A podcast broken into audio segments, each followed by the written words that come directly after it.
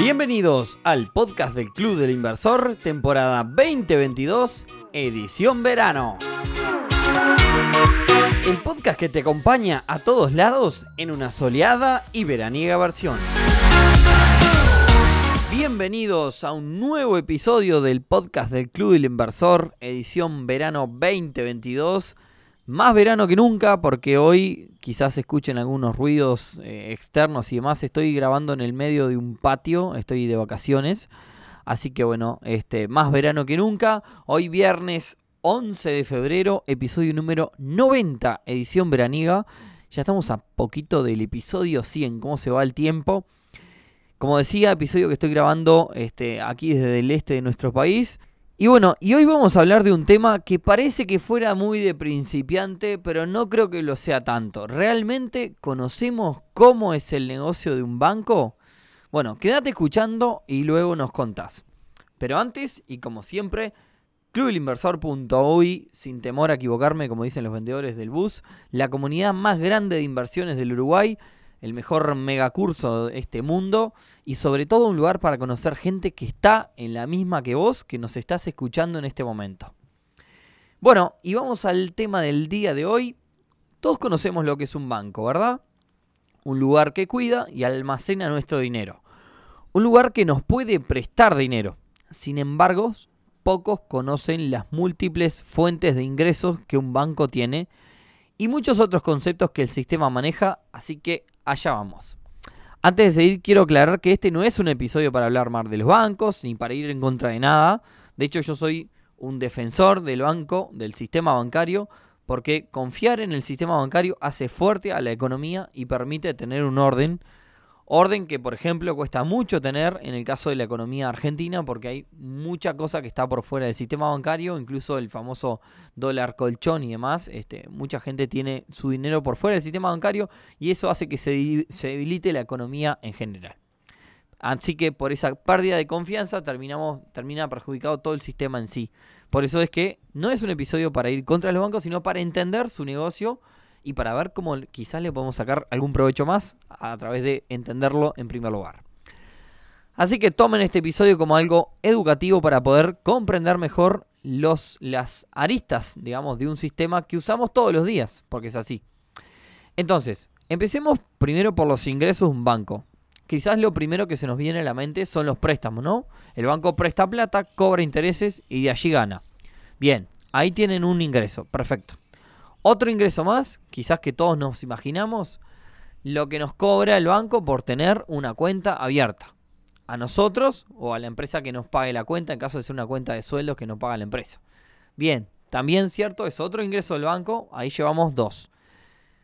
¿Quieren otro más? El cobro por pasarse de cantidad de movimientos o retiros que nos hace el banco. El banco nos da a veces este, una determinada cantidad, 8 retiros gratis durante el mes, y hacemos 10 o si hacemos determinada cantidad de montos, de, de, retiro, perdón, nos cobra un exceso. Bien, vamos a uno no tan común, por ejemplo, los sobregiros. Los sobregiros, en caso de las empresas, son fuente de multas y recargos para empresas. Generalmente empresas que no están bien financieramente, ¿no? ¿Qué es un sobregiro? Lo incorporé, me parece que es un concepto que algunos conocen que tienen empresas, otros quizás no es cuando no tenemos determinado, no tenemos fondos en la cuenta para cubrir determinada transacción, el banco de todas formas viene y lo paga, la cubre, pero por supuesto que cobrando los intereses correspondientes. Y a eso se le llama el sobregiro, ¿no? Cuando estamos en esa situación estamos mal. Y así, bueno, puedo seguir hablando de un montón de ingresos que todos nosotros eh, quizás no conocemos todos los ingresos que tienen. Eh, pero bueno, no es, un, no es solo un episodio para hablar de los ingresos que tienen los bancos, que son un montón y que quizás todos no nos imaginamos. Pero vamos ahora a uno puntual de los que quizás sabemos, pero no lo tenemos como que es de los más importantes y ustedes no se imaginan lo importante que son para los bancos este tipo de ingresos. ¿Qué son las comisiones por las compras con débito y con crédito? Ahí pasó un par de pajaritos por si se escuchó. La realidad es que cuando compramos con una tarjeta de débito o de crédito, el banco se lleva una comisión. Quizás no nos damos cuenta porque quizás estamos pagando el precio de un artículo que vale 100 pesos, lo estamos pagando 100 pesos. Entonces no nos damos cuenta de que dentro de ese artículo hay una comisión para el banco. Sin embargo, en ese precio se le está cobrando una comisión al comerciante. En el caso, por ejemplo, una tarjeta de crédito, es cerca de un 7%. Es decir, yo te vendo algo por 100 pesos y le tengo que pagar 7 al banco por la comisión si tú me pagas con una tarjeta de crédito. En el caso de débito, anda cerca de un 3%, es un poquito menos. Por eso, de ahí es una de las, digamos, una de las razones por las cuales hay comerciantes que ofrecen descuentos si pagas en efectivo. Hoy, eh, porque está vigente la ley de urgente conciliación en, Uruguay, lo comento esto porque es una de las cosas que, trajo este, de cambios a nivel financiero. Eh, uno puede pagar, eh, elegir pagar en, efectivo y siempre se pudo, pero digo, en el caso del comerciante puede incentivarnos, por así decirlo, a que nosotros paguemos en efectivo para tener un beneficio y por eso también nos otorga un beneficio. Antes esto no se podía hacer. Bien. En un sistema entonces donde la mayoría de compras se hacen con algún tipo de tarjeta, porque creo que hoy todos nosotros nos hemos acostumbrado, este, más que antes, a utilizar tarjetas de débito, tarjeta de crédito y demás. Creo que el uso de efectivo, y eso eh, no lo digo yo, son estadísticas, el uso de efectivo ha disminuido en la calle por un tema de seguridad, por un montón de cosas. Entonces esto representan que representa un ingreso enorme para el banco cada vez que se hacen transacciones con tarjetas de crédito o con tarjetas de débito. Después, bueno, claramente si seguimos en la rama de ingresos, tenemos las personas que tienen tarjeta de crédito y se atrasan. Bueno, eso ya lo hablamos en otro episodio. Vayan a escuchar el episodio de las tarjetas de crédito que van a ver este, bien cómo es que, funciona el tema. Atados a los créditos que los, barcos, los bancos eh, digamos, otorgan, aparece un concepto que creo que para muchos puede ser nuevo. Y acá me quiero detener, quizás me extiendo un poquito, pero me parece que es interesante porque este, que, esto quizás no lo conocen, y que es el encaje bancario. ¿Qué es el encaje? El encaje bancario permite, eh, digamos, que los bancos de alguna forma creen dinero.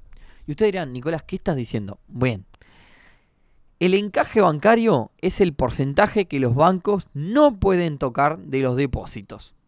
Hoy día, por ejemplo, en Uruguay anda cerca del 28%, tengo entendido, aunque por momentos el Banco Central lo ha bajado. ¿Qué quiere decir esto? Que si voy y deposito mil dólares en el banco, de esos mil, el banco tiene que dejar 280 dólares quieto a modo de reserva. Ahora, si yo voy y deposito mil dólares en una caja de ahorros, tenemos disponible mil dólares, ¿no? Yo quiero ir mañana a sacar, puedo sacar este mil dólares. Eh, y el banco en realidad no me está dando ningún interés por esa caja de ahorro. Creo que estamos todos de acuerdo hasta ahí. Bien, entonces si yo le deposito mil dólares, el banco tiene que dejar 280 a modo reserva y puede invertir los otros 720. ¿Verdad? Ahora acá viene el dilema. Si yo al banco le di mil dólares para que deposite y el banco me deja esos mil dólares disponibles, yo mañana puedo ir a sacarlo los mil dólares. Pero a su vez también, por otro lado, invierte 720 de esos que yo les di y yo voy a consultar el banco, voy a consultar el saldo de mi cuenta y tengo mil dólares. Entonces, ¿cómo puede ser que el banco invirtió 720 y yo sigo teniendo mil? Bien, significa entonces que si se, está de alguna forma, entre comillas, creando plata. Porque si sumamos los 720 dólares que el banco está invirtiendo de nuestros mil, pero a su vez el banco nos tiene disponible los mil para cuando querramos, eso da un saldo de 1.720 dólares hay 720 dólares ahí que ahí no se sabe de dónde salieron. Esto se da básicamente porque las cuentas no son dinero físico. Yo no deposito mil dólares y quedan esos billetes ahí y el banco de esos mil va sacando. Las cuentas bancarias son números, son caracteres digitales que representan el volumen de dinero que el banco está manejando. Por tanto, los bancos hacen dinero con nuestro dinero. ¿Son entonces unos ladrones? No. Simplemente utilizan el sistema como también lo utilizan los supermercados, con sus proveedores moviendo dinero y demás, y a través del crédito generando intereses con dinero que no son de ellos, eh, y bueno, muchas empresas más.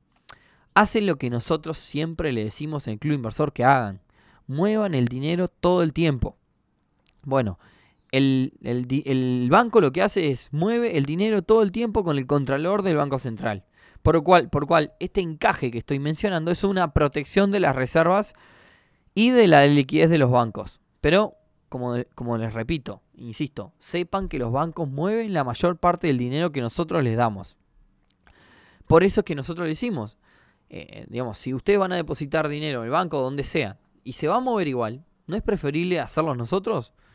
Los dejo pensando con esa reflexión. Bien, no quiero aburrir con las múltiples fuentes de ingresos de los bancos, eh, pero además de, los tipos de crédito y todo lo mencionado, ahora podríamos sumar, por ejemplo, porque son cosas relativamente nuevas que los bancos están haciendo, administración de fondos de inversión, venta de seguros, por lo cual en los últimos años también algunos bancos se han inclinado. A ver, en fin, eh, no quiero seguir exactamente sobre ese tema porque quiero ir a otra cosa. Pero el resumen es que el banco es mucho más de lo que nosotros pensamos. Ahora bien, hace un rato hablamos del Contralor del, Banco Central, ¿no? Y ya que hablamos de los bancos, me parece que en este episodio quería mencionarlo en el medio. Es importante que sepan que también el banco es, una especie de policía, ¿no? Es una especie de, para bien lo digo, es una especie de contralor. Todas nuestras transacciones eh, están monitoreadas. Quizás esto se cae maduro para un montón de ustedes, pero sepan que por un tema de compliance, en realidad por cumplimiento de normas, digamos, en, español, se, se monitorea eh, desde los montos, eh, los conceptos, los orígenes y los destinos. Por ejemplo, si uno quiere comprar criptomonedas en un portal X, y lo mencioné en algunos otros episodios, es probable que el portal este donde me vende criptomonedas tenga residencia en algún paraíso fiscal, isla, algo, ¿no? El banco, cumpliendo con las normas que le son exigidas, no nos permite realizar esta transacción. Eh, por un tema de compliance, un tema de cumplimiento de ciertas normas y ciertos contralores. Así que bueno, eso es uno de los motivos por los cuales eh, quizás a veces han, habido, problemas con el tema de las criptomonedas. Por otra parte, y por lavado de activo, mencionemos un ejemplo, ¿no? Si yo soy un carpintero con ingresos de, digamos, mil dólares al mes, un día se me ocurre depositar 30 mil dólares, o me giran 30 mil dólares. Sepan que el banco nos va a llamar, nos va a pedir explicaciones, salvo que hayamos vendido un auto, una casa, además, y que haya un comprobante atrás. Si no lo hay directamente, todo esto que estoy diciendo quizás es medio obvio, pero me parece importante aclarar porque también nos escucha gente que recién está comenzando, así que es importante que sepan que todos los bancos tienen de alguna forma una, una función legal que cumplir, una especie de contralor, que también se lo exige el Banco Central, porque el banco le tiene que reportar al Banco Central. De hecho, no solo el banco, todas las financieras están obligadas a reportar, eh, digamos, a mandar reportes sobre todas las cuentas al Banco Central cada tres meses. Por eso quizás en la web del Banco Central, cuando hacemos el análisis crediticio, que yo lo he explicado en algunos otros episodios, cada tres meses es que aparecen los datos. Bien, como vimos, los bancos entonces son enormes, se me está yendo largo, son, son enormes negocios. Ahora, ¿tenemos una forma de sacarle mayor provecho? Sí.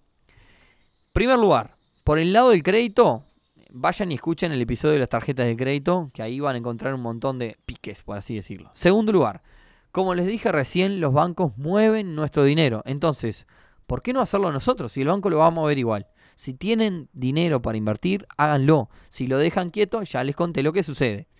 Tercer lugar, tengamos muy claros los límites de movimiento o hablemos con nuestro ejecutivo de confianza. Administremos los retiros. No hay necesidad de pagar dinero por exceso de movimientos. Este, me parece que eso es una plata en vano, por no decir otra palabra. De hecho, si sos una empresa, también podés evaluar la posibilidad de tener varias cuentas diferentes en diferentes bancos. Girar de un banco a otro, tengamos en cuenta que a veces sale 2 dólares. Eh, 1,90 creo que es. Puede ser muy pequeño. Pero si hacemos 100 giros al mes entre dos bancos diferentes, estamos hablando de 200 dólares mensuales solo por operar, por utilizar el sistema financiero. Seamos efectivos en estas gestiones y si giramos todos los días a un banco específico, tengamos cuenta en ese banco. Quizás es mucho más inteligente tener cuenta en ese banco y ahorrarnos ese costo. Bien, sigo y acá una, una importante también, que quizás no todos están, en, están en, ese, en esa situación, entonces quizás no todos conocen. Y voy cerrando, como ya digo, se fue medio largo. Los bancos son un negocio y cuando nosotros tenemos un negocio que crece y que se vuelve muy, muy grande, los bancos obviamente nos quieren como clientes. Y tengo que decirle que a medida que nuestro negocio se hace cada vez más grande, el banco nos da dinero cada vez más barato. Por tanto, si llegan a ese punto, si tienen la suerte y el sacrificio de poder llegar a ser una empresa muy, muy grande que mueva muchísimo dinero, apoyarse en el banco es lo más inteligente. Por ejemplo, hay empresas que consiguen créditos para inversión a tasas del 3 o 4% anual en dólares anual, ¿no? Es una tasa muy chiquita. De hecho, en pandemia ahora hubieron muchísimas oportunidades, tasas a créditos, quizás hasta cero. eh, he visto alguna tasa por ahí. Lo más inteligente en ese caso es tomar ese dinero barato e invertirlo en una tasa mayor. Claro, ustedes me dirán, sí, bueno, está, pero no sé qué hacer y más. Es, eh, quizás es un nivel medio hacia arriba. Eh, si son demasiado principiantes, quizás no. Pero eh, cuando el banco nos está otorgando dinero a tasa prácticamente gratis, fíjense que la tasa de inflación en dólares anduvo cerca del 3% por ahí. Por ende, como, como le estoy diciendo, el banco nos está prestando casi dinero casi gratis. Aprovechémoslo. Claro está, como les digo, todo esto aplica para cuando tenemos un negocio de muchísimo dinero. Así que si se, si se hacen ricos, si se convierten en un, en un negocio muy muy grande, sepan que el banco es un gran aliado. Y como se hizo demasiado largo, quizás en otro momento seguimos con más piques de bancos, si les interesa, en algún otro episodio. Pero por hoy, hasta aquí llegamos. Espero que les haya parecido interesante. Como siempre decimos, si les gustó, síganos en nuestras redes, busquen Club Inversor y más, compartan con otras personas. Pero como sí se me hizo, se me hizo largo, lo dejo por acá. Nos vemos entonces el próximo viernes en otro nuevo episodio del podcast del Club Inversor. Buen fin de semana para todos. Thank you.